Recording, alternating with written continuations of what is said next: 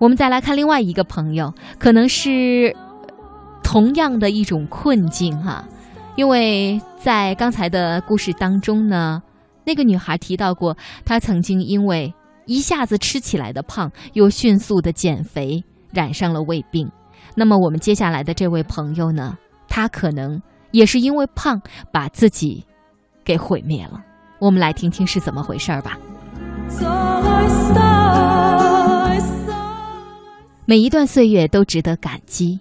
杨希文，他说：“我不是一夜之间胖起来的，但是我却仿佛在一夜之间被肥胖给毁灭了。”那是几年前，我更加年轻的时候，我和我的第 N 任男朋友在饭店里吃一顿丰盛的自助餐。我在故意错过一顿午饭的情况下，轻轻松松的在半小时内吃掉了十个肉串、五个鸡翅、两盘杏鲍菇和三块黑森林。当我起身在餐厅里走上三圈，稍稍消化后，又去端来一碗冷面的时候，我那少言寡语又多愁善感的男朋友忽然用非常幽怨的眼神看着我：“别吃了，瞧瞧你那腰板子啊，你就不能像别的女生那样？”注意点食量吗？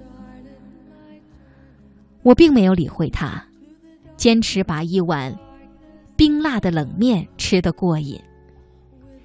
要不是他的目光停留在旁边餐桌的女生身上超过五秒钟，我还在心里盘算着去夹一碟辣白菜。那个女生穿着牛仔短裙，露出纤细的脚踝，一张雪白的脸，比我的巴掌大不了一点点儿。我的心里忽然有一种不祥的预感，完了，大概我们离分手不远了。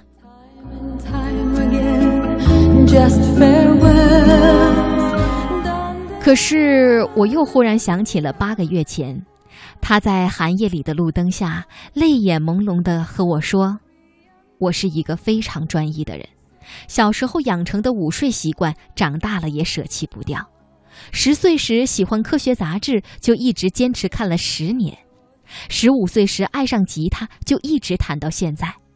我相信自己爱一个人也会爱得很久很久。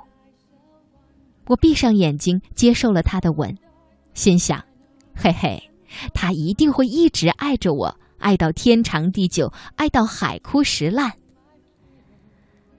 可是第二天，当我还躺在寝室的床上，懒懒地消化着胃里天南海北的食物时，却收到了这样的一条短信，内容很多，涉及这八个月来我的种种无悔付出和心地善良。可是说到最后，却话锋一转的变成了“分手吧”。我连忙打电话过去，发恐吓短信，威胁着说我要上吊自杀。可是，当我蹲在寝室楼的走廊里撕心裂肺的大喊：“我不能没有你，你让今后的我怎么办呢？”电话那头的他叹了口气：“别闹了，不爱了，就是不爱了。”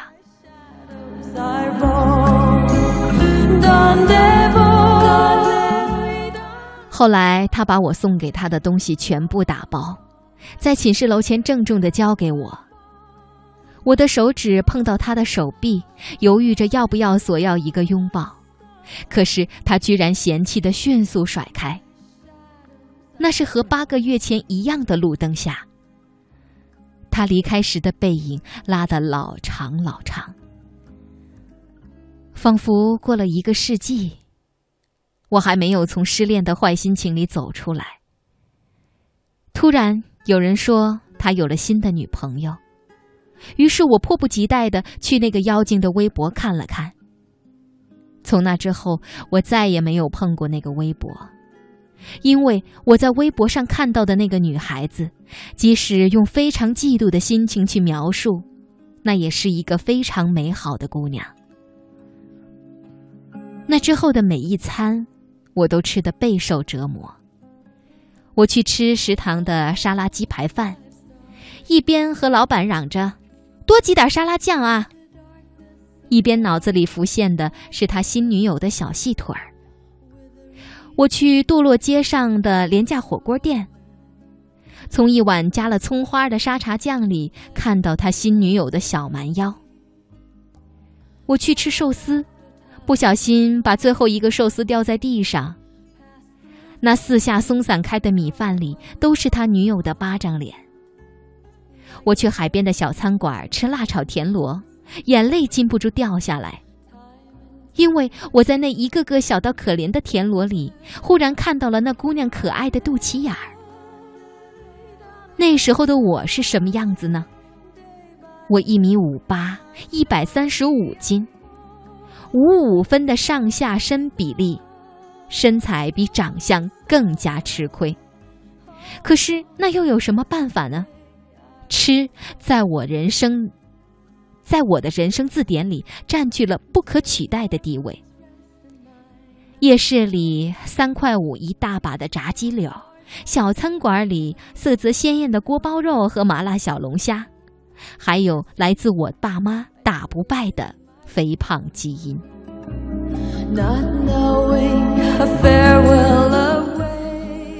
起先，我把自己的脂肪隐藏得很好。去照艺术照的时候，那位摄影师因为找不到一件适合我穿的衣服而面露难色地说：“看起来也不是那么胖啊，怎么这么藏肉呢？”也有坏心眼儿的姑娘，在我吃完了第二份分量十足的熏肉大饼时，故意抬高了音调：“天哪，你吃这么多啊，怪不得胖起来哦。”再后来，连下楼倒个垃圾，邻居大婶儿都意味深长地说：“哎呦，你这么年轻，大腿后面怎么都是橘皮呢？赶紧减肥吧，别让你妈操心啊！”于是我气急败坏的，为了证明一个胖姑娘的自尊，和一个喜欢我很久的男生恋爱了。可是却又很快的失联了。那是个非常善良的男孩子。他走的时候给了我一个拥抱，诚恳的对我说：“对自己好一点，胖一点有什么错？不要那么折磨你自己。一个人的时候，你要好好照顾自己。”他看起来是那么不放心，走的时候又再次回头叮嘱我：“你照顾好自己啊。”那一刻，我觉得如果我追上去，从背后抱紧他，他一定会转身跟我说：“你好好的，咱再也不分开。”可是我没有。强大的自尊心让我站在原地，站得笔直笔直。我相信。他离开我，并不是因为肥胖的原因。尽管他瘦得像根竹竿，和我一点都不般配。我想，他大概是厌倦了我恶极生悲的脾气和每次吃完饭都去抠嗓子眼儿的强迫症。很多年过去，我才渐渐理解，那种由深爱一点点变成无奈的行为，是因为我先不爱自己，他才无法再爱上我。这并不是他的错。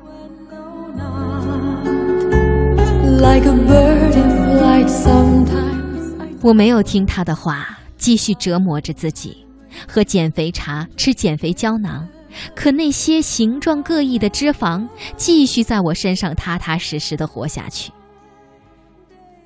有一天，我在春天里走着，忽然哭起来。那天明明天气很棒，气温很暖。周围的人都很友好，可是我那么不开心，我忽然想减肥了。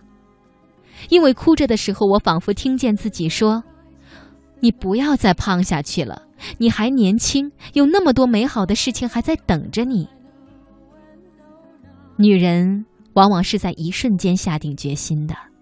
我想起那个善良的男孩子在离开前一再叮嘱我：“你照顾好自己啊。”我决心去实现一个搁浅许久的誓言。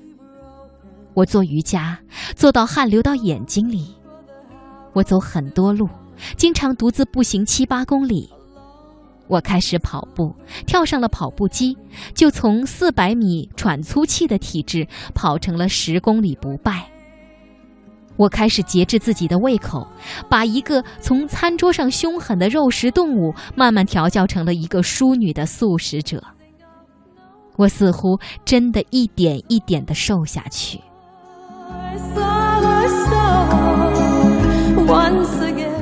我花了很久很久，才渐渐瘦成一个普通人。经历过嘲笑、质疑和打击，可是我从未怀疑自己会达到这样的终点。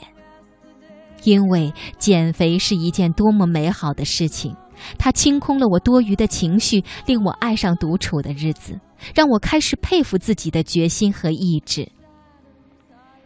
如今，我看着马路上走过的超重少女，心里还会隐隐的产生怜悯的情绪。很多少女的青春期都是被肥胖毁掉的，她们用一身赘肉来承担嘲笑、背弃和背叛。我就是从那样的经历里一样不落的走过来。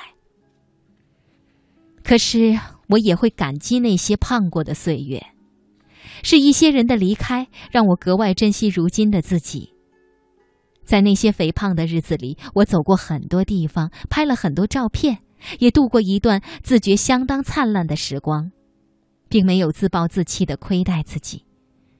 可是几年后，再掏出那些照片，仔细瞧瞧那时的年少青春，总觉得那样的美景是该配一副更好的模样。这份心情，便是我对人生的觉醒。一个女人可以被很多东西毁灭，爱情的背叛，亲情的疏离。